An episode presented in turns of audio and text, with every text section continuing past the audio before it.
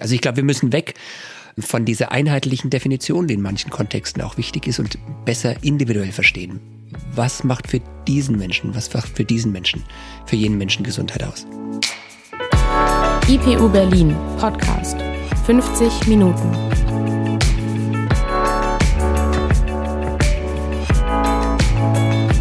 Herzlich willkommen zu einer neuen Folge 50 Minuten. Wir sind der psychoanalytische Podcast der IPU Berlin und kommen mit dieser Folge zurück aus einer längeren Pause. In der Zwischenzeit hat sich bei uns einiges getan. Wir haben uns weiterentwickelt und unser Team ist gewachsen. Durch die Folgen führen werden wir euch ab jetzt zu zweit. Das heißt Samuel Bayer und ich, Daniel Jakubowski. Wollt ihr noch mehr über die Neuerung wissen, hört ihr euch am besten unseren Trailer an, in dem wir das ganze Team vorstellen und euch erklären, was euch hier in Zukunft im Einzelnen erwarten wird. Worum soll es heute gehen? Seit dem Ausbruch der Pandemie sind viele Menschen schweren Belastungen ausgesetzt. Beschränkungen und Verzicht bestimmen seit mehr als einem Jahr das Leben aller. Einige haben durch Corona ihren Job verloren und leiden unter großen finanziellen Sorgen. Bei anderen haben die Pandemie und der Umgang mit ihr zu einem Riss im Freundeskreis geführt. Hinzu kommt, dass viele schlicht einsam sind und darunter leiden, ihre Freunde und Familie nicht treffen zu können. Angesichts dieser Situation wollen wir mal ganz von vorne anfangen und der Frage auf den Grund gehen, was es eigentlich bedeutet, psychisch gesund zu sein und was wir tun können, damit dies so bleibt. Das Thema wird Auftakt zu einer Reihe sein. In den ersten Folgen wird es um psychische Gesundheit gehen, danach sprechen wir aber auch noch über psychische Störungen. Dabei werden wir immer Einblicke versuchen, wie eine psychoanalytische Perspektive auf diese Themen aussehen kann. Eine psychoanalytische Perspektive, das klingt erstmal ganz einfach und handlich, irgendwie aber auch noch ziemlich vage. Uns wird diese Frage im Laufe des Podcasts begleiten, also was psychoanalytisch eigentlich bedeutet, was zu Zeiten Sigmund Freuds unter Psychoanalyse verstanden wurde und vor allem, wie man eine Perspektive einnehmen kann, die als psychoanalytisch bezeichnet werden kann. Erstmal kann man sagen, dass es tatsächlich etwas an der Psychoanalyse gibt, das gar nicht so kompliziert ist. Ich versuche das manchmal so zu erklären, es ist kaum möglich, psychische Zusammenhänge in zwei oder drei Sätzen auszudrücken, weil man immer ein bisschen weiter ausholen muss, damit für ein Gegenüber zu verstehen ist, wie etwas zu dem geworden ist, was es ist. Das heißt, wenn wir Zeit haben, wenn du mir Zeit gibst und wir die Möglichkeit haben, uns etwas länger auszutauschen, dann wird sich für dich ein immer klareres Bild ergeben. Du wirst mehr verstehen und nachvollziehen können. Wenn wir ganz vorne anfangen und die Frage nach der psychischen Gesundheit stellen, dann versuchen wir damit auch einen Anfang zu finden, um gemeinsam mit euch etwas Komplexes zu verstehen, das sich mit der Zeit deutlicher zeigen wird. Ähnlich läuft es übrigens auch in der analytischen Psychotherapie ab, die auch als Redekur bezeichnet wird. Es geht darum, zuzuhören und gemeinsam zu verstehen. Wir wollen daher auch erst einmal zuhören und ein bisschen sammeln. Wir beginnen heute mit einem Grundverständnis. Wir werden euch Definitionen und Erklärungsansätze zur psychischen Gesundheit präsentieren und dann eben darüber sprechen. Es wird um den Zusammenhang von Krankheit und Gesundheit gehen und dabei auch um die Unterscheidung von psychischer Belastung und psychischer Störung.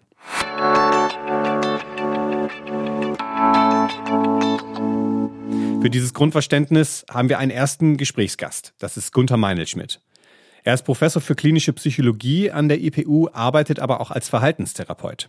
Interessant ist für unser Thema, dass er sich in seiner Forschung mit digitalen Anwendungen beschäftigt, die bei psychischen Problemen helfen sollen oder eben dabei psychisch gesund zu bleiben. Wir werden darauf zurückkommen, wie sich an diesen Anwendungen der Zusammenhang von Gesundheit und Krankheit zeigt. Jetzt aber erst einmal herzlich willkommen, Herr Meinelschmidt. Ja, vielen Dank. Herr Meinl-Schmidt, direkt mal die erste Frage. Würden Sie sagen, Sie sind trotz Pandemie psychisch gesund geblieben? Ich, ich hoffe schon, ich denke schon. Das ist natürlich schon gleich eine, eine recht komplexe Frage. Was ist überhaupt psychische Gesundheit, wenn ich das mich selber frage, was macht meine psychische Gesundheit aus? Da gibt es sicher verschiedene Dinge. Wie zufrieden bin ich in meinem Leben? Ist es möglich, dass ich mein Leben so gestalte, wie ich möchte? Und das sind natürlich schon auch Einschränkungen im Rahmen der Pandemie. Einschränkungen, wie ein Leben zu gestalten ist, wen man wie wann besuchen kann, mit wem man sich treffen kann. Ja. Ähm, wir werden gleich noch ein bisschen genauer auf diese einzelnen Aspekte eingehen. Äh, können Sie so ganz spontan etwas sagen, äh, was Ihnen einfällt, wo Sie sagen würden, ja, das tue ich, um psychisch gesund zu bleiben? Haben Sie da eine Idee? Ich glaube, Dinge, die mir helfen, psychisch gesund zu bleiben, ist sicher in Kontakt zu bleiben, Kontakt zu sein mit Menschen, Menschen, die mir wichtig sind ähm, aktiv zu sein mit meiner Familie, mit Freunden, mit Bekannten, Sport zu treiben, und immer wieder auch so ein bisschen Fenster zu finden, soweit möglich im, im, in der Hektik des beruflichen oder auch privaten Alltags auch mal innezuhalten. Das sind so Dinge, die mir helfen. Ja, Sie sprechen natürlich jetzt schon äh, sehr äh, Corona-Pandemie-spezifische Dinge an. Wir wollen äh, noch mal kurz einen Schritt zurückgehen und uns äh, mal ein bisschen, wie Sie das gerade auch schon aufgeworfen haben, ein bisschen fragen, was ist denn eigentlich psychische Gesundheit?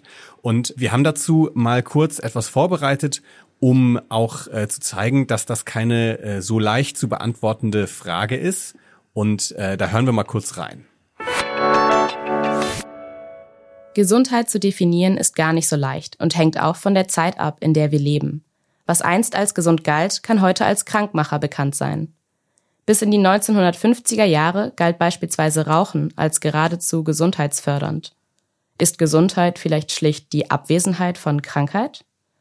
Eine allgemeine Definition hat die Weltgesundheitsorganisation 1946 in ihrer Verfassung festgehalten. Da heißt es, die Gesundheit ist ein Zustand des vollständigen körperlichen, geistigen und sozialen Wohlergehens und nicht nur das Fehlen von Krankheit oder Gebrechen. Das heißt, gesund sind wir, wenn wir nicht krank sind und es uns körperlich, geistig und sozial gut geht. In der Verfassung steht aber noch mehr, nämlich der Besitz des bestmöglichen Gesundheitszustandes bildet eines der Grundrechte jedes menschlichen Wesens und die Gesundheit aller Völker ist eine Grundbedingung für den Weltfrieden und die Sicherheit. Menschen haben also ein Grundrecht auf Gesundheit. Das heißt einerseits, dass Gesundheit für alle umgesetzt werden muss, andererseits bedeutet es aber auch, dass gesund zu sein eine Art Normalzustand ist. Möglichst viele Menschen sollten nach der Definition der WHO im Allgemeinen möglichst gesund sein. Aber wann sind wir wirklich gesund? Das ist damit immer noch nicht geklärt. Beziehen wir die psychische Gesundheit mit ein, wird es leider nicht konkreter. Das Robert Koch Institut beispielsweise spricht von psychischer Gesundheit als wesentlicher Voraussetzung von Lebensqualität, Leistungsfähigkeit und sozialer Teilhabe. Was das heißt, wird nicht weiter erklärt. Stattdessen geht es direkt um Beeinträchtigung der psychischen Gesundheit, die weit verbreitet sein und Einschränkungen des seelischen Wohlbefindens bis zu schweren psychischen Störungen bedeuten könnten. Ähnlich ist der Ansatz des Bundesministeriums für Gesundheit, die einen Glossareintrag zum Begriff seelische Gesundheit haben, darin aber ausschließlich über psychische Erkrankungen schreiben. Was lässt sich daraus schließen? Sind wir nur dann gesund, wenn wir nicht gerade krank sind? Anders gefragt, ist Gesundheit ein Normalzustand, von dem Krankheit eine Abweichung ist? Oder ist Gesundheit ein Idealzustand, nach dem wir höchstens streben können? Was würden Sie sagen, Herr Meinelschmidt? Ich glaube, wir müssen, wenn wir uns, uns über Gesundheit Gedanken machen, weg von dem schwarz-weiß Ja-Nein denken. Also jemand ist gesund oder ist nicht gesund. Also was in dem einen Spieler ja schon schön dargestellt wurde, ist, dass Gesundheit nicht einfach die Abwesenheit von Krankheit ist. Also das ist das eine. Aber das andere ist eben, dass Gesundheit und die WHO beschreibt hier einen Idealzustand, den wahrscheinlich nur ganz wenige erreichen können. Also Gesundheit müssen wir uns eher vorstellen auf so eine Dimension. Und man hat mehr oder weniger von Gesundheit und gleichzeitig mehr oder weniger von Krankheit. Und diese zwei Dimensionen sozusagen laufen nicht gegenläufig, sondern sind nicht ganz unabhängig, aber auch in gewisser Weise unabhängig. Also man kann sagen, eine Person ist vielleicht, hat in manchen Bereichen durchaus Erkrankungen, aber viele gesunde Anteile auch noch. Also und es dann ist, es ist mehr ein, ein, ein Wechselspiel, ein Zusammenspiel, ein, eine Dimension und es hängt nicht nur davon ab, äh, ob man jetzt sozusagen messbare Krankheitszeichen hat, sondern vielleicht auch ein bisschen davon, wie man sich fühlt, möglicherweise auch davon, wie man sich von Tag zu Tag fühlt. Also es sind eher zwei Dimensionen. Die eine Achse wäre, auf der man sagen kann, wie krank ist jemand und die andere Achse, auf der man sagen kann, wie gesund ist jemand. Und das ist sozusagen läuft nicht ganz unabhängig voneinander, aber doch ähm, nicht immer parallel, dass man sagt, ich kann, wenn ich weiß, wie krank jemand ist, weiß ich auch sofort, wie umgekehrt gesund jemand ist. Ähm, Gesundheit ja ist etwas, was auch schwankt. Und dann zu Ihrer Frage, was macht Gesundheit konkret aus? Da kommen verschiedene Dinge zusammen. Einige wurden genannt. Lebensqualität, wie kann ich am Leben teilhaben? Wie viel Sinn hat mein Leben? Kann ich mein Leben so gestalten, wie ich möchte? Aber, und ich glaube, das wird immer wichtiger, ist, das ist auch individuell unterschiedlich. Also während die eine Person sagt, besonders wichtig ist mir, dass ich noch meine Rolle ausüben kann, ähm, als Familienvater, als Großvater, berufliche Rolle, ähm, als jemand, der vielleicht versucht, die Familie zusammenzuhalten. Ne? Also inwieweit werde ich auch meiner Rolle gerecht? Und für die nächste Person ist es vielleicht zu sagen, ich möchte weiter Sinn im Leben haben. Also ich möchte, dass mein Leben irgendwelchen, ähm, dass ich damit was bewirken kann, dass ich höhere Ziele, dass ich dem nachkommen kann. Und andere sagen, es ist möglichst viel Lebensqualität. Ich möchte einfach mein Leben noch genießen können. Und das ist sicher von, von Person zu Person unterschiedlich. Also ich glaube, wir müssen weg ähm, von dieser einheitlichen Definition, die in manchen Kontexten auch wichtig ist, und besser individuell verstehen. Was macht für diesen Menschen, was macht für diesen Menschen, für jenen Menschen Gesundheit aus? Nehmen wir äh, doch mal dazu dann äh, wieder dieses äh, Corona-Beispiel äh, heran. Gehen wir wieder zurück zum Corona-Beispiel. Da ist es ja so, ähm, das ist zumindest mein Eindruck, wir hören ähm, immer wieder von ähnlichen oder von denselben Dingen. Also beispielsweise die vielen Videokonferenzen, die belastend sind, dass Spazierengehen die einzige Möglichkeit ist, vor die Tür zu kommen, dass man mit Freunden vielleicht schon seit Monaten keinen äh, Kontakt mehr hatte. Ähm, Vielleicht können Sie äh, das mal ein bisschen genauer erklären, anhand vielleicht auch dieser Unterscheidung von Gesundheit und Krankheit oder dieser zwei Dimensionen. Was belastet uns da möglicherweise mehr und was belastet auch unsere Gesundheit, unsere psychische Gesundheit mehr als sonst? Also die, wir müssen, glaube ich, einen Schritt zurückgehen und die Frage stellen erstmal, ist unsere psychische Gesundheit jetzt im Kontext der Corona-Pandemie mehr belastet? Und auch da wäre ich zurückhaltend, das so pauschal zu unterschreiben. Ich glaube, die Corona-Pandemie, die Situation, die wir jetzt seit gut einem Jahr oder circa einem Jahr ähm, erleben, ist einmalig oder ganz besonders hinsichtlich, ähm, des Aspe hinsichtlich der Frage, wie betroffen sind die Menschen. Und äh, es gibt natürlich andere Katastrophen, ähm, Naturkatastrophen, Kriege, ähnliches. Äh, dort waren die Menschen zum Beispiel stärker betroffen, die näher an einem Epizentrum liegen. Oder ist jetzt sich Fukushima, ähm, die Menschen stärker betroffen, die näher dann ähm, an der Quelle der Radioaktivität waren. Natürlich noch mit verschiedenen anderen Faktoren, die damit eine Rolle gespielt haben. Genau. Aber bei der Pandemie ist es höchst heterogen. Also da ist vielleicht die eine Person, die sagt, um Gottes Willen, mein Leben war nur noch ein Hamsterrad, ich musste hier und überall dahin reisen, habe meine Familie nie gesehen. Und für die Person ist es plötzlich ein Durchatmen, nicht mehr reisen zu müssen, nicht mehr so viel zu müssen. Ähm, oder auch manche Menschen, das darf man nicht unterschätzen, die vielleicht auch sagen, ja, eigentlich fühle ich mich doch wohler mit ein bisschen weniger Druck ständig so socialisen zu müssen und mich mit Leuten treffen und Familienfeiern teilnehmen zu müssen. Und, und jetzt ist das doch eigentlich eher so, wie ich es mir wünsche. Und solche Menschen gibt es.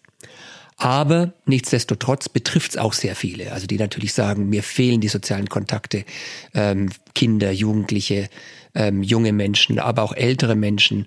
Ähm, da sind so ganz viele Dinge, die da mit reinspielen, die Möglichkeit, sich zu bewegen, die Möglichkeit, Kultur zu genießen. Ähm, Ängste, Sorgen hinsichtlich, äh, wie wird es wie mir gehen, wie wird es anderen gehen oder Betroffene, die direkt vielleicht jetzt äh, auch Corona haben oder hatten, aber die vielleicht mit Folgen noch zu kämpfen haben von Corona oder vielleicht auch Menschen ähm, verloren haben durch Corona. Ähm, also es ist sehr, sehr heterogen, natürlich auch wirtschaftlich. Wir haben manche Wirtschaftszweige, die boomen, aber viele, die wirtschaftlich äh, sehr schwer haben. Also Gastronomie, Künstler. Wenn man, wenn man so will, ist das eigentlich auch äh, ein Reflexionsmoment, was wir gerade alle erleben, dass wir vielleicht alle unsere Aufmerksamkeit auch nochmal ein bisschen anders auf die Frage richten. Wie leben wir unser Leben? Wie ist unsere psychische Gesundheit möglicherweise beeinflusst? Ähm, natürlich auch bis hin zu denjenigen, die nichts daran tun können, dass sie jetzt gerade belastet sind. Also wenn ich mir eine existenziell bedrohliche Situation vorstelle von einem Gastronomen, das ist mit Sicherheit schwieriger als äh, also in einem größeren Ausmaß schwierig als jemand, äh, der nun schlicht einfach ins, ins Homeoffice wechseln muss. Also ich glaube, es ist für viele ein Reflexionsmoment. Auch da komme ich wieder so weit und sage, man muss differenzieren, wenn jemand im Homeoffice gleichzeitig ähm, sich um Kinder, die zu Hause zu beschulen sind und so weiter kümmert, da, da tut sich gar nichts an Reflexion. Da ist man froh, wenn man abends ins Bett fällt. Ähm, und für andere, die sagen, ich habe Zeit, da wird sehr viel reflektiert. Manche ähm, vielleicht auch reflektieren die Sorgen oder auch Sorgen, die dann kreisen. Andere vielleicht, die auch die Zeit und die Chance nutzen können, sich neu aufzustellen, neue Konzepte zu entwickeln, ähm, Räumlichkeiten renovieren, soweit es finanziell möglich ist und die Pause sozusagen nutzen. Auch da haben wir die große Heterogenität. Und das macht wirklich die Besonderheit aus dieser Corona-Pandemie, dass es die Menschen so unterschiedlich trifft. Und deswegen ist auch diese Frage, die Sie eingangs gestellt haben, was macht es jetzt mit unserer Gesundheit, ähm, so heterogen zu beantworten. Und das ist auch interessant, vielleicht haben wir eher eine, eine Diversifizierung. Also wir haben durchaus Daten, die zeigen, dass im Durchschnitt Ängstlichkeit und Depressivität angestiegen sind. Aber das wird manche extrem betreffen. Und wir sehen das auch, das sind Berichte, sind auch Zahlen, dass die Anzahl der Personen, die Hilfe suchen, gestiegen sind. Aber die Veränderungen, es gab jetzt eine neulich eine Meta-Analyse, ungefähr 70.000 Personen oder Informationen von 70.000 Personen sind da eingegangen. Die haben gezeigt, nein, so Stressbelastungen im Durchschnitt über alle hinweg haben sich gar nicht so massiv verändert. Das war allerdings Analyse, die haben sich beschränkt auf qualitativ sehr hochwertige Studien. Ähm, es gibt andere Studien, die durchaus zeigen, dass auch Belastungen gestiegen sind. Aber meine These ist es, im Durchschnitt sehen wir eine Verschlechterung der Gesundheit, der psychischen Gesundheit im Bereich Ängstlichkeit und Depressivität, womöglich auch Zunahme über alle hinweg in Belastung. Aber das Besondere ist, es trifft manche ganz besonders extrem. Psychisch, Stress und in anderen Dingen, wobei andere vielleicht sogar eher durchatmen können. Da sprechen Sie einen interessanten Punkt an. Ich habe in der Vorbereitung bin ich immer wieder äh, auf so äh, verschiedene Perspektiven auf diese Frage gestoßen von psychischer Gesundheit. Wie belastet sind wir jetzt gerade? Ist das eine besondere Belastung und sowas? Es gibt beispielsweise ein ähm, so eine Art, äh, wie soll ich sagen, Stimmungsbarometer. Äh, das heißt Cosmo. Äh, Covid-19 Snapshot äh, Monitoring und was die machen, ist, dass die sozusagen von Woche zu Woche oder alle zwei Wochen oder sowas stichprobenartig die Stimmung der Menschen abfragen. Und was sich da gezeigt hat, ist, dass das sehr stark schwankend ist. Dass es also schnell schlecht wird, dass es aber auch schnell wieder gut wird. Jetzt haben Sie gerade schon, ähm, also haben wir jetzt schon den Faktor von, äh, die Menschen betrifft es ganz unterschiedlich. Das ist offensichtlich heterogen, wie Sie das gerade gesagt haben. Ähm, und wir haben offensichtlich auch Stimmungsschwankungen sozusagen, die wir messen können. Ähm, was würden Sie denn ähm, langfristig sagen? Äh, ist so eine Pandemie möglicherweise ein ähm, einschneidendes Ereignis für unsere langfristig für unsere psychische Gesundheit als Gesellschaft oder in verschiedenen Gruppen? Natürlich mit dem äh, Gedanken im Hinterkopf, dass wir es mit ganz unterschiedlichen äh, Belastungen zu tun haben. Das ist eine spannende Frage. Die ehrliche Antwort ist, das muss die Zeit zeigen. Das sind im Moment Vermutungen, Hoffnungen, Befürchtungen.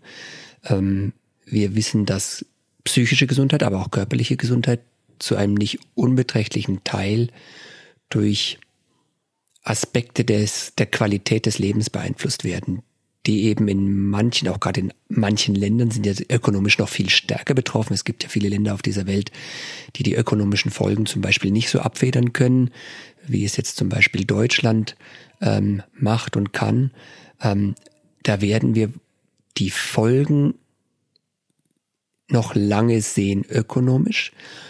Psychisch sind die Folgen auch da wieder für manche vermutlich langfristig gravierend. Also wenn man die Zahlen sehen, dass zum Beispiel auch häusliche Gewalt und ähnliches gestiegen sind. Wir wissen, dass häusliche Gewalt, Erfahrungen von Gewalt ganz allgemein, ähm, die zum Teil wirklich langfristige, auch psychische Folgen haben können, die Wahrscheinlichkeit erhöhen, an verschiedenen psychischen Störungen, auch körperlichen Erkrankungen später äh, darunter zu leiden. Also hier ist zu befürchten, dass es wieder für manche, gerade die, die die aktuellen Veränderungen gravierend ähm, erleben und erleben müssen, dass da es nicht so sein wird, dass wenn jetzt, sage ich mal, das Virus im Griff ist, auch die Folgen im Griff sind. Aber, und da laufen Studien schon jetzt, die das mit im Blick nehmen können, das werden wir dann in ein paar Jahren wissen. Hoffen, dass es die Folgen nicht so gravierend sind, wie es im Moment zum Teil zu befürchten ist. Und auch da wird es wieder Personen geben, die gestärkt daraus gehen. Auch das wissen wir, dass Menschen unterschiedlich durch Krisen gehen. Und manche Menschen es sogar schaffen, nach einer Krise gestärkt zu sein. So nach dem Motto, jetzt haben wir die Corona-Pandemie überstanden. Ja, dann kann uns das auch keine Angst mehr machen. Da werden wir auch durchkommen. Ja, ich verstehe.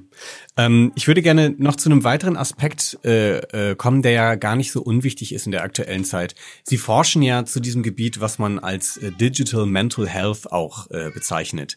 Und so beispielsweise Smartphone-Apps, die sich mit psychischer Gesundheit befassen, ähm, ist zumindest mein Eindruck, ähm, sind vermehrt im Gespräch äh, in letzter Zeit. Und wenn ich das richtig mitbekommen habe, besteht auch seit letztem Oktober, glaube ich, ungefähr, oder letzten November die Möglichkeit, dass man eine, ähm, eine Smartphone-App äh, verschrieben bekommt, beziehungsweise die Möglichkeiten der sogenannten Telemedizin, also per Videotelefonie beispielsweise einen Arzttermin äh, zu haben. Das, da gibt es jetzt mehr Möglichkeiten. Ähm, können Sie uns vielleicht das mal ein bisschen aufeinander äh, beziehen? Was, wozu, wozu ist das gut? Vielleicht auch gerade in der aktuellen Zeit. Wozu ist das gut und was kann das möglicherweise auch nicht? Also sicher hat die Corona-Pandemie eine Entwicklung nochmal einen Schub gegeben, aber die Entwicklung gibt es eigentlich schon länger, nämlich die Entwicklung, neue Technologien zu nutzen, um Menschen mit psychischen Störungen, Belastungen ähm, beizustehen, um sie zu unterstützen, präventiv, sodass es vielleicht gar nicht zu psychischen Störungen oder äh, schweren Verläufen kommt ähm, oder auch dann im Rahmen einer Therapie.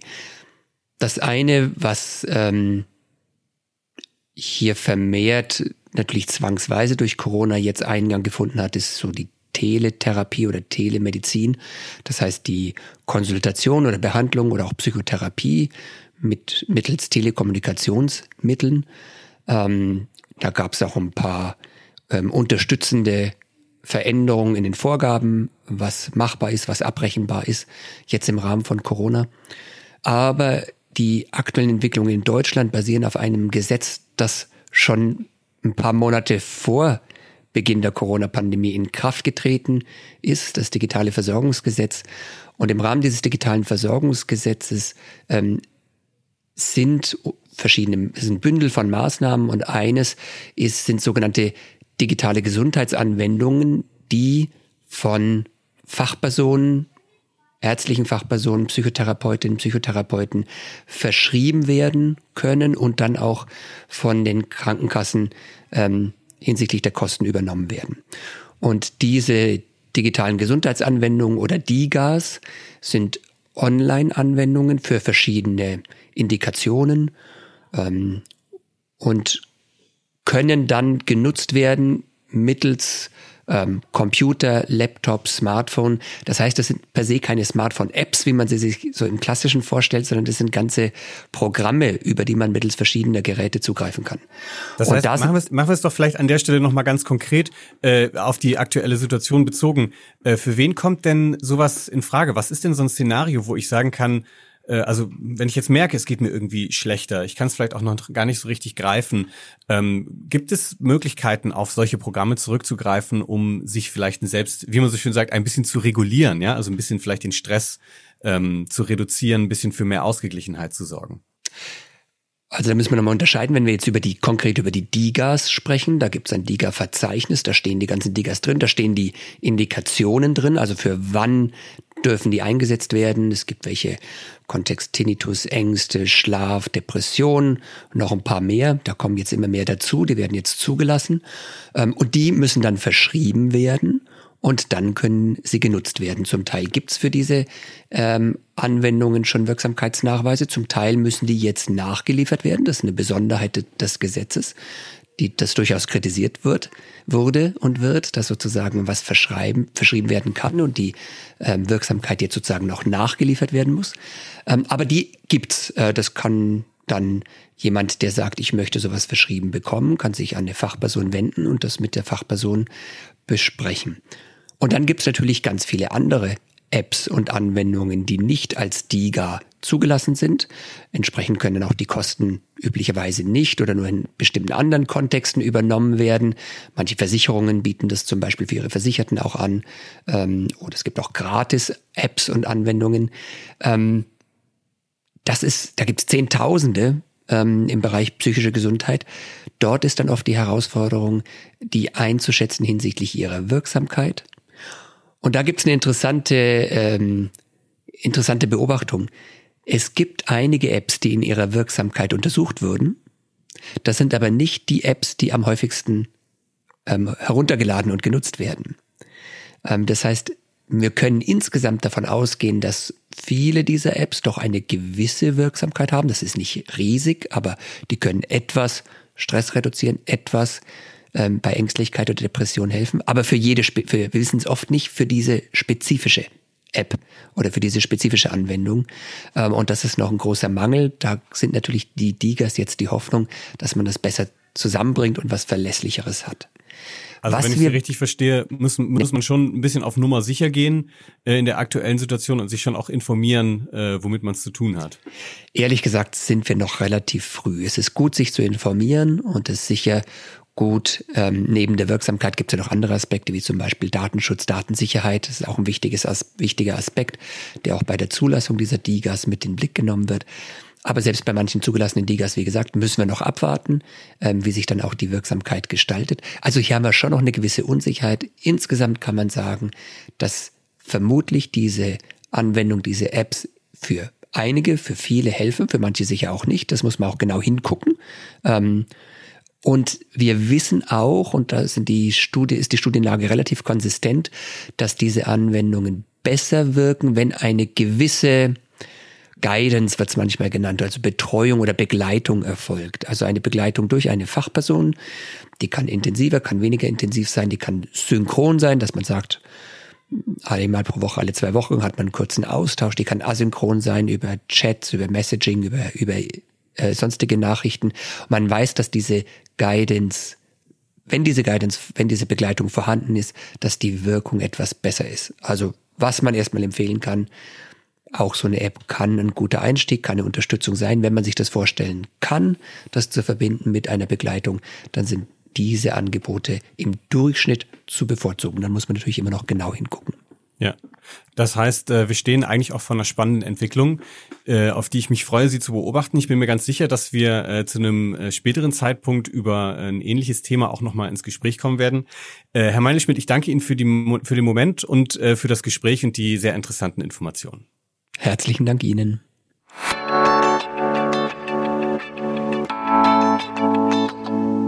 Das war unser Gespräch mit Professor Meinelschmidt. Am Ende sind wir auf das Thema digitale Gesundheitsanwendungen gekommen, zu dem ich äh, noch mal kurz etwas äh, ergänzen möchte. Und zwar für all diejenigen, die äh, an solchen Smartphone-Apps beispielsweise interessiert sind oder eben auch anderen äh, Anwendungen, die es in dem Bereich gibt die vielleicht selber mal eine ausprobieren wollen oder einfach daran interessiert sind, wie man die unterscheidet. Äh, es gibt nämlich so ein bisschen verschiedene Kategorien in dem Bereich. Die erste äh, wichtige, häufige Kategorie sind äh, Apps, bei denen es eher um so Unterstützung für das psychische Wohlbefinden geht, so würde ich mal sagen. Also die beschäftigen sich nicht so sehr mit psychischen äh, Störungen, sondern eher äh, mit sowas wie Stressreduktion. Also es gibt beispielsweise die App äh, Cogito, die ähm, wird äh, wissenschaftlich begleitet, die ist aus wissenschaftlichen Zusammenhängen auch äh, entstanden und da wird weiter zu geforscht. Ähm, die heißt es in der Selbstbeschreibung, dass die bei leichten psychischen Störungen hilft, äh, ohne, dass, ohne dass das jetzt genauer definiert wird und ähm, dass man damit aber eben auch sein äh, psychisches Wohlbefinden verbessern kann. Oder es gibt Headspace, ähm, davon haben vielleicht schon viele gehört, das ist eine sehr äh, bekannte, äh, populäre Smartphone-App, in der es um geführte Meditationen für Schlaf, Stress und Achtsamkeit geht. Ja, und daneben muss man aber eben noch unterscheiden, äh, dass es zum Beispiel auch so Angebote gibt, ähm, die gerne auch mal ein bisschen unseriös sind, wo äh, man sich oft auch kostenlos über seine persönlichen Probleme austauschen kann. Äh, in den App Stores, die es so gibt, sind da zahlreiche verschiedene Möglichkeiten zu finden, Davor würden wir ein bisschen warnen, weil es einem schnell passieren kann, dass man sich dort anonym mit äh, anderen Laien austauscht und nicht so richtig einen Ansprechpartner findet, also einen sinnvollen, fähigen Ansprechpartner äh, äh für äh, das ernsthafte Problem, was man möglicherweise hat. Da würden wir eher empfehlen, dass äh, man sich an eine ähm, professionelle Stelle äh, wendet. Wir haben unter dem Podcast auch äh, dazu ein paar Angaben gemacht, äh, Nummern, an die man sich wenden kann. Dann gibt es zuletzt noch die digitalen Gesundheitsanwendungen, über die Herr Meinl-Schmidt ja auch am Ende gesprochen hat, das sind tatsächlich Anwendungen, die man äh, vom Arzt verschrieben bekommt, also für die man ein Rezept bekommt. Da gibt es neben Angeboten zu psychischen Problemen beispielsweise auch was zu multipler Sklerose, zu Migräne, zur Tinnitusbehandlung. Die findet man, also was es da alles gibt, findet man auf einer offiziellen Liste beim Bundesinstitut für Arzneimittel und Medizinprodukte. Und was für uns jetzt auch gleich im Gespräch noch interessant sein wird, hier verläuft so ein bisschen die Linie zwischen psychischer Gesundheit und psychischer Störung.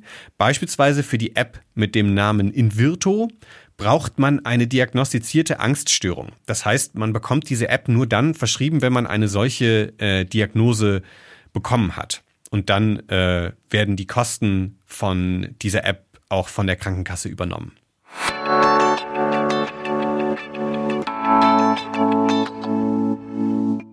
Ich würde gerne mit dir noch einige Aspekte aus eurem Gespräch weiter aufgreifen.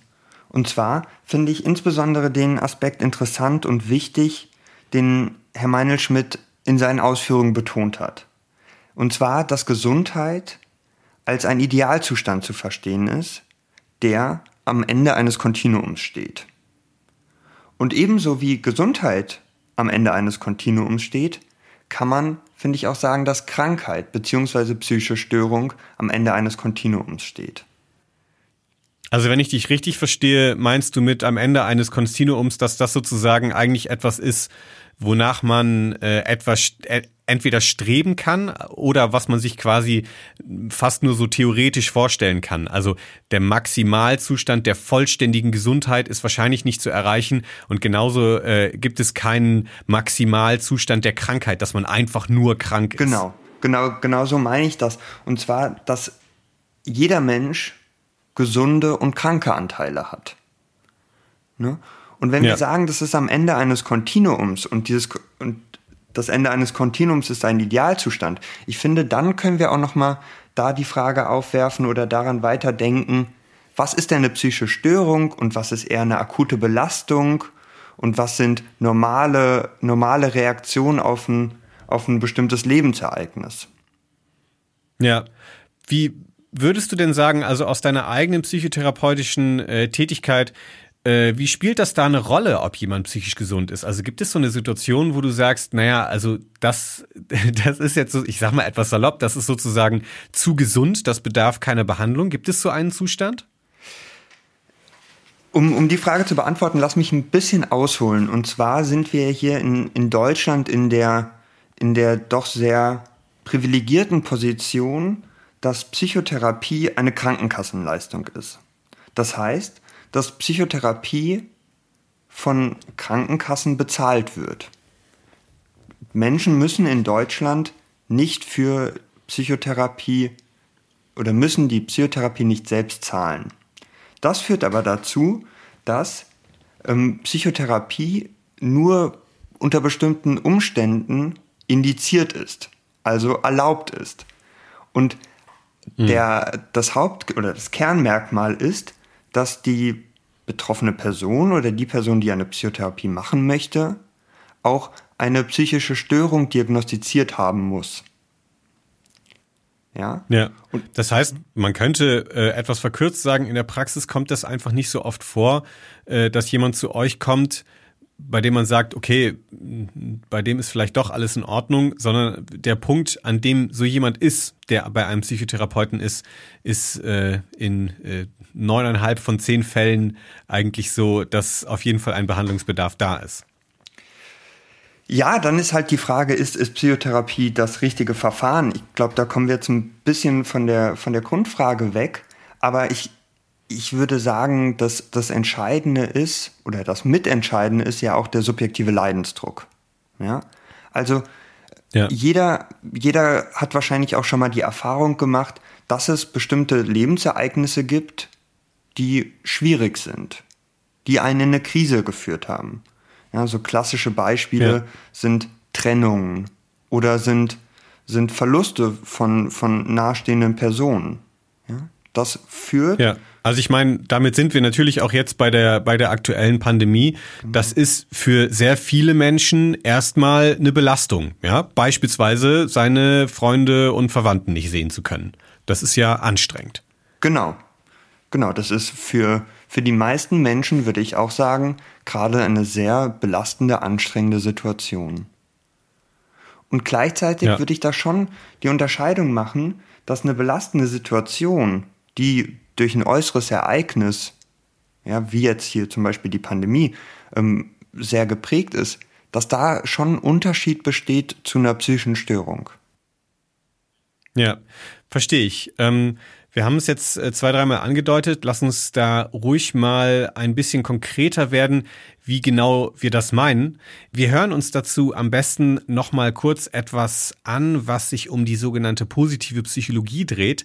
Das ist nämlich eine Richtung in der Psychologie, die sich insbesondere mit der, mit einer Gesundheitsperspektive befasst und äh, wenn wir uns das angehört haben, dann können wir wahrscheinlich diese Unterscheidung zwischen Belastung und Störung auch nochmal ein bisschen besser vornehmen. Die VertreterInnen der positiven Psychologie versuchen einen anderen Blick auf Gesundheit und Wohlbefinden zu fördern.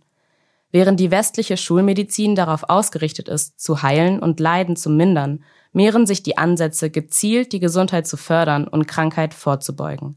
Der Fachbegriff dafür lautet Salutogenese. Das klingt nach keiner großen Sache, ist aber eine einigermaßen revolutionäre Herangehensweise, denn das Krankheitskonzept durchzieht alle Lebensbereiche. Selbst die Krankenkassen tragen ja das Kranke in ihrem Namen. Krankenkassenbeiträge werden gezahlt, um im Krankheitsfall die entstehenden Kosten decken zu können. Nur etwa vier Prozent des Budgets der gesetzlichen Krankenkassen in Deutschland wird für die Förderung der Gesundheit verwendet. Einer der Gründerväter der positiven Psychologie, Martin Seligmann, fasst die Problematik zusammen, indem er auf eines der üblichen Klischees der Psychologie hinweist. Psychology is about finding what's wrong with you. Als Gegenstück dazu beschäftigt sich mittlerweile eine ganze Bewegung der positiven Psychologie mit der Frage danach, was den Menschen glücklich macht. Die Forderung lautet, das Verhelfen zu einem erfüllten Leben dem Heilen von Menschen gleichzustellen. Dazu hat der Psychologe Seligmann eine Art Gegenstück zum amerikanischen Standarddiagnostikwerk DSM entworfen. Es basiert auf fünf Säulen. Positive Emotion, Engagement, Beziehungen, Sinn und Zielerreichung.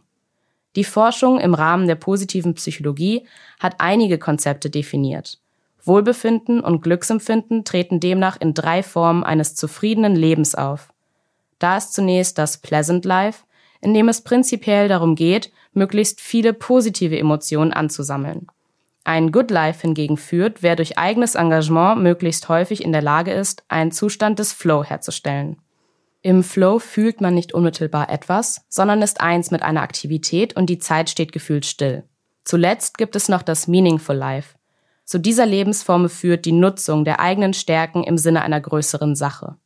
Folgt man Seligmann, ist diese dritte Stufe die entscheidende, denn Engagement und Bedeutung hätten die größten Auswirkungen auf die positive Beurteilung des eigenen Glücks. Vergnügen eher weniger. Was wir hier gehört haben, das ist eben eine, ja, ein relativ radikaler Ansatz, äh, vor allem verglichen mit äh, anderen Modellen, beispielsweise aus der Psychoanalyse, ähm, der aussagt, äh, wir sollten nicht da anfangen, dass wir Kranke behandeln, sondern wir sollten eben schon früher anfangen, die Gesundheit äh, von allen am besten zu fördern. Ich glaube, die Perspektive ist wichtig. Und ich würde die Perspektive auch unterstreichen. Ich glaube, Gesundheitsförderung ist elementar. Ja? Das sehen wir, finde ich, auch an, an Präventionsprojekten, die sehr, sehr wichtig sein können und die dafür, dazu führen können, dass weniger Menschen an bestimmten Erkrankungen erkranken oder bestimmte Störungen entwickeln. Und gleichzeitig glaube ich, dass, ein, dass das nicht zwangsläufig zwei sich diametral gegenüberstehende Sachen sein müssten. Ne? Gesundheitsförderung ja. auf der einen und Behandlung von Menschen, die eine Störung, eine Krankheit entwickelt haben auf der anderen Seite. Das sollte in meiner, in meiner idealen Welt eher Hand in Hand gehen. Ja, nun geht es aber ja um die Unterscheidung zwischen äh, Belastung und Störung. Ich würde es mal noch ein bisschen zuspitzen. Mir fällt nämlich dazu ein, äh, es gibt aktuell die sogenannte offensive psychische Gesundheit.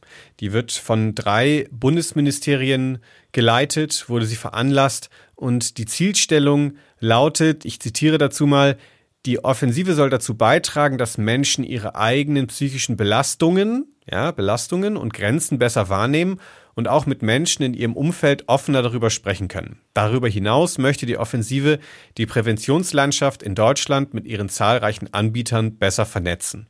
Das heißt, in dieser Selbstbeschreibung steht schon mal drin, es geht darum, äh, besser mit psychischen Belastungen umzugehen, würde ich mal sagen. Was ich aber interessant finde, sind so ein paar Zitate der einzelnen Bundesminister zu finden. Äh, beispielsweise Hubertus Heil, Minister für Arbeit und Soziales, sagt, Arbeit darf nicht krank machen, gerade weil Menschen an ihrem Arbeitsplatz sehr viel Zeit verbringen. Äh, Gesundheitsminister Jens Spahn sagt aber sogar, nicht nur eine Infektion selbst kann krank machen, sondern auch die Sorge davor. Und hier haben wir jetzt, das ist die Linie, von der ich äh, vorhin sprach, die so ein bisschen verläuft zwischen psychischer Gesundheit und psychischer Störung oder zwischen Belastung und Krankheit. Ähm, da vermischt Jens Spahn ja etwas.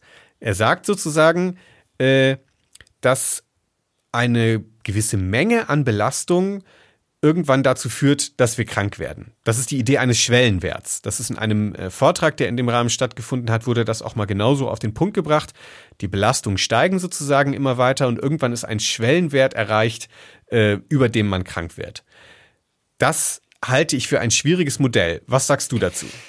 Zumindest geht diese, geht diese Theorie oder diese Einschätzung nicht einher mit der psychoanalytischen Perspektive auf psychische Störungen, auf Krankheiten. Und zwar gehen wir aus einer psychologischen Perspektive eher davon aus, dass es äußere Stressoren gibt, aber dass die immer auf ein psychisches, auf eine psychische Struktur fallen. Das bedeutet, dass es im Außen Erlebnisse geben kann, die je nachdem, wie, ich sage jetzt mal in Anführungsstrichen, stabil jemand ist, unterschiedlich erlebt werden und unterschiedlich damit umgegangen werden kann. Das heißt, wir sprechen über äh, Ereignisse, die, äh, wie es auch manchmal in Klischees gefasst wird, äh, schon in frühen Zeiten äh, passieren können. Also wir sprechen über Ereignisse in der in der frühen Kindheit, in der Kindheit, im Verlaufe des Lebens, die sozusagen nicht äh, durch Arbeitsbelastung äh, entstehen. Man, man hat irgendwie viel Stress und äh, dann, dann wird man mal psychisch krank, so wie man mal eine Erkältung hat und dann wird die wieder geheilt, sondern wir sprechen eher darüber, dass im Laufe des Lebens etwas passiert ist, was dann sozusagen mit diesen situationsbedingten Stressoren, wie man sagt, zusammenfällt. Genau, genau. Dass wir, dass wir sozusagen davon ausgehen können, dass bleiben wir beim Stress, äh, Stress auf der Arbeit. Ja? Dass es Menschen gibt, die mit diesem Stress besser psychisch umgehen können als andere. Und mhm. aus psychologischer Perspektive gehen wir davon aus, dass wie unsere Entwicklung gelaufen ist, großen Einfluss darauf hat, wie wir mit bestimmten Situationen umgehen können. Ja. ja, genau. Also wie wir geprägt sind, wie unsere eigene Biografie äh, sich gestaltet. Vielleicht können wir das mal ein bisschen konkreter machen. Wir ähm, behalten mal im Kopf ähm, die Arbeitsbelastung, was einfach so ein klassisches Beispiel ist, was ähm, überall zur Sprache kommt und was ja beispielsweise auch in dieser äh, Offensive offensichtlich eine Rolle spielt. Ähm, was was könnte so ein Beispiel sein? Vielleicht fällt dir ein Patient ein, äh, den du mal hattest, äh, natürlich genügend anonymisiert. Was sind so Geschichten, ähm, wo jemand äh, in Behandlung kommt und dir erzählt, dass es äh, so einen Zusammenhang gibt mit, ich habe zu viel Stress auf der Arbeit und mir wird das jetzt alles zu viel und jetzt muss ich eine Psychotherapie machen? Oder ist es vielleicht sogar ganz anders? Verallgemeinerbar ist es natürlich nicht. Aber vielleicht kennen das einige der Hörerinnen und Hörer auch. Konflikte Konflikte mit, den, mit dem Chef, mit der Chefin.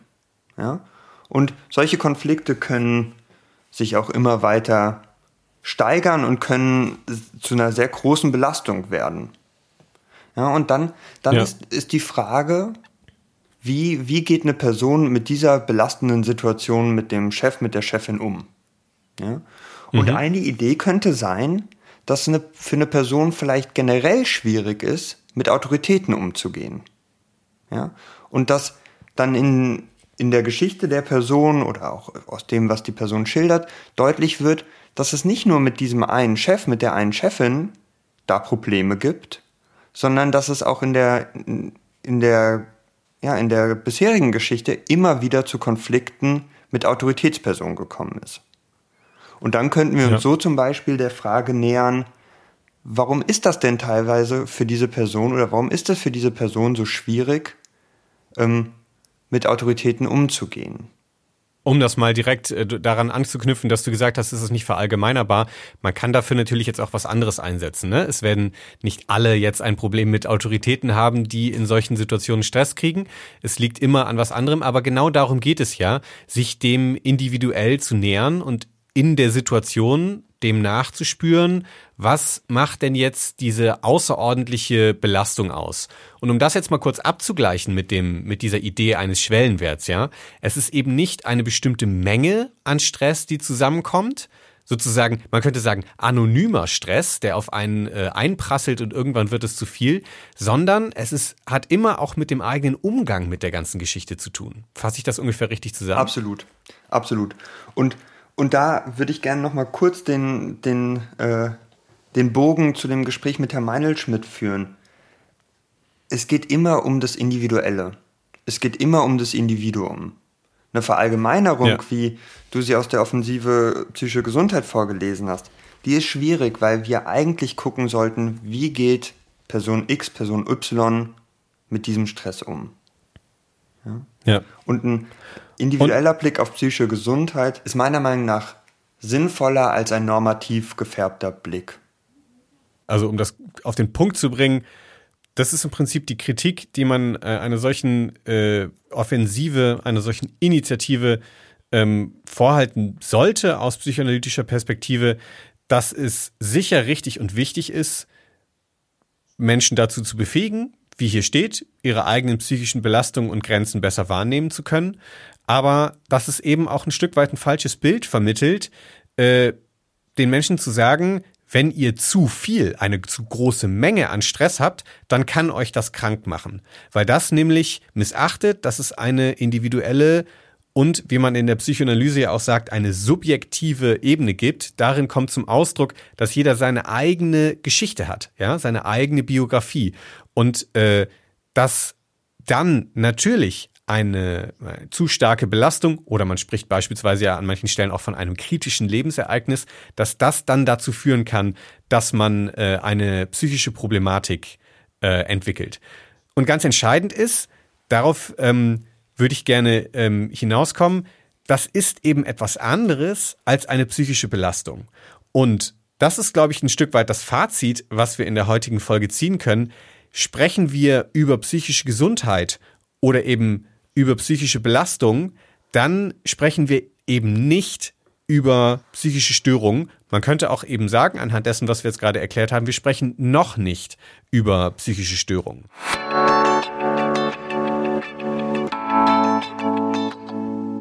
Erinnern wir uns nochmal an die Weltgesundheitsorganisation und ihre Definition von Gesundheit aus dem Jahre 1946.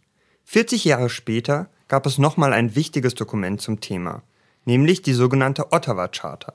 Darin heißt es, Frieden, angemessene Wohnbedingungen, Bildung, Ernährung, Einkommen, ein stabiles Ökosystem seien Voraussetzungen für menschliche Gesundheit. Erklärtes Ziel damals Gesundheit für alle bis zum Jahre 2000 und darüber hinaus. Erstmal können wir feststellen, dass dieses Ziel nicht erreicht wurde. In erster Linie werden hier äußere Umstände beschrieben, die gesundheitsförderlich sein sollen. Also beispielsweise genügend Essen, genügend Geld, genügend Bildung. Man kann daraus also schließen, dass weltweit noch nicht genug dafür getan wird, dass alle Menschen Zugang zu diesen Grundbedingungen für Gesundheit haben. Denn das Problem ist, fehlt dieser Zugang, sind Menschen stärker gesundheitlich belastet. Diese Belastungen können beseitigt werden. Sie müssen keinen Dauerzustand darstellen. Und ganz wichtig, Menschen gehen unterschiedlich mit Belastungen um. Um das zu veranschaulichen, kommen wir zum Beispiel der Corona-Pandemie zurück. Das kulturelle Leben wurde stark heruntergefahren. Die Gastronomie musste schließen. Viele Menschen müssen um ihre finanzielle Existenz fürchten. Das sind ernsthafte Belastungen, auch für die psychische Gesundheit. Und diese Belastungen dauern schon ziemlich lange an.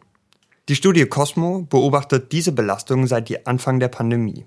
Die Zahlen zeigen, seit September 2020 geht die Kurve der Belastung nach oben waren es anfangs nur etwa ein Drittel der Befragten, die sich belastet fühlten, kippte das Verhältnis zeitweise und es waren bis zu zwei Drittel.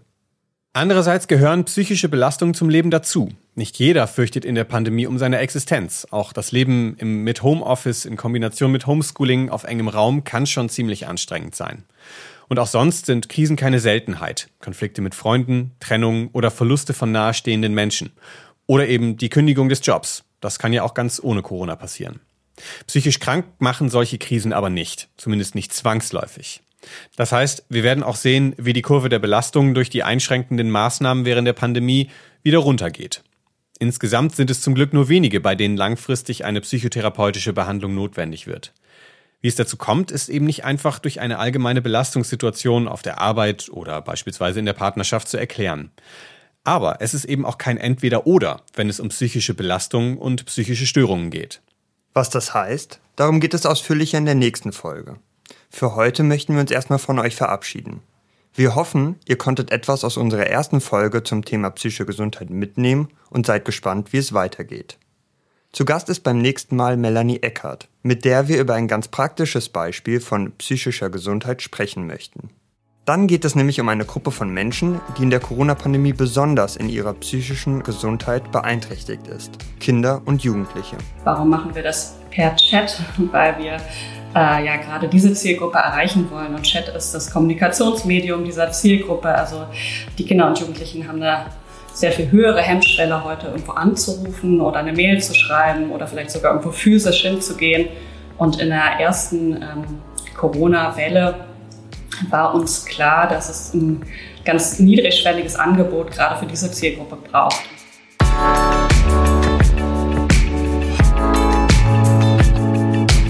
50 Minuten ist eine Produktion der Internationalen Psychoanalytischen Universität Berlin.